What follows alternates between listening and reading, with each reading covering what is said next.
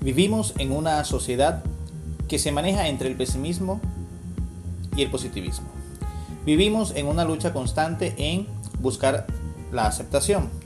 La aceptación a veces pasa por no permitirnos el decir que no, el negarnos ciertos espacios, en ofrecer una defensa a nuestra posición.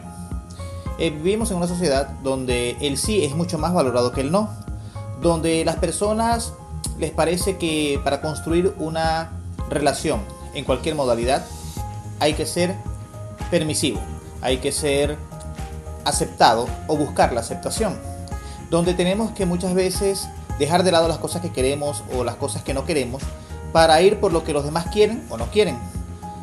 Vivimos en una sociedad donde el no está tildado de malo, donde la gente eh, siempre está buscando decir que sí, que sí, que sí, porque se ha entendido de que el sí es la mejor parte.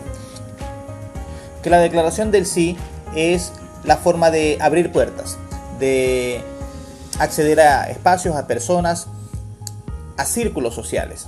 Sin embargo, hoy quiero decirte algo. El no es tan bueno como el sí. La declaración del no tiene una potencia, tiene un poder para ti. Te permite establecer límites, te permite defender tu dignidad, te permite establecer un muro de protección a tu alrededor. Muchas veces la mejor forma de proteger tu dignidad es decir que no.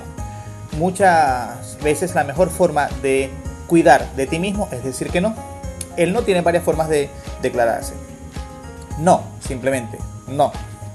O ya basta, o es suficiente, o hasta aquí.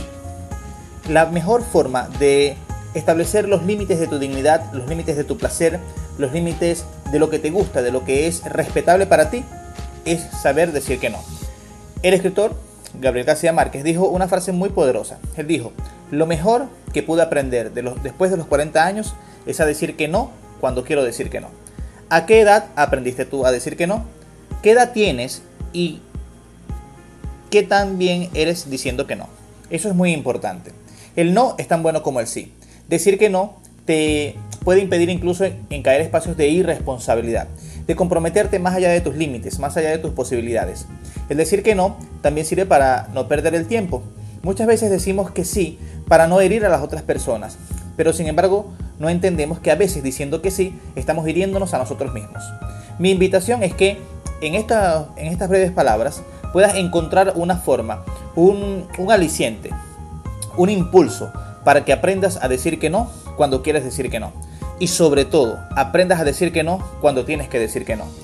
El no, recuerda, es tan bueno como el sí. Feliz día y para mí es muy grato haberte dejado estas palabras.